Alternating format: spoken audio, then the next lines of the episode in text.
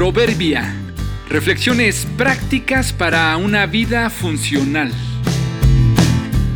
Enero 14. Acciones y actitudes, primera parte. Las acciones nos hacen presentes, pero las actitudes nos delatan.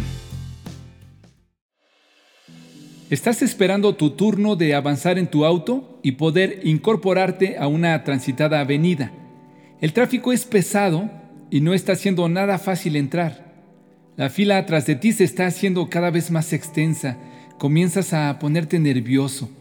De pronto, un auto disminuye su marcha. El conductor pretende darte el paso, pero lo hace no muy amablemente. De hecho, te hace señas agitando la mano rápidamente hace una expresión desagradable con la cara, te das cuenta que dice algo que por supuesto no alcanzas a escuchar. Todo esto sucede en unos cuantos segundos.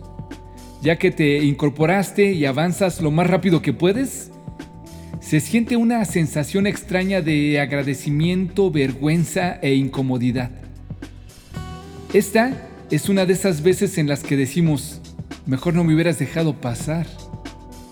¿Qué diría ¿Qué pensó la persona que te dejó pasar? ¿Por qué quiso darte el paso? ¿Cuál fue su intención?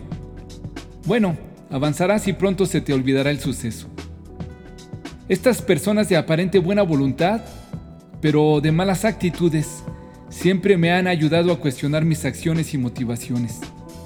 Quizá recuerdes a tu madre diciendo, si vas a ayudar, hazlo de buena gana, con buena actitud, no estés haciendo caras. ¿Qué dices? ¿Qué dijiste? Repítelo en voz alta para que te escuche tu padre. Es que a veces en las acciones amables con malas actitudes está escondida cierta ganancia. Solo lo hago para que dejes de molestarme. Lo hago para ser visto. Doy para que mañana me den.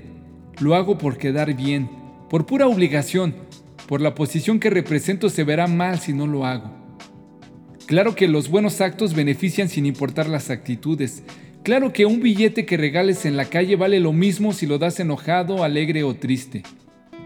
Pero, ¿qué tal si luego de cuestionar nuestras buenas obras, las seguimos haciendo pero de buena gana, con buena actitud?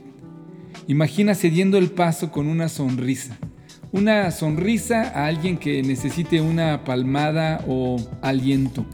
Cualquier cosa buena, pero acompañada de buena actitud. ¿A quién le cederás el paso hoy? ¿En realidad le quieres ceder el paso? Si le cederás el paso a alguien, avísale a tu cara que lo quieres hacer. Y todo lo que hagan, háganlo de buena gana, como para el Señor y no para los hombres. Colosenses 3:23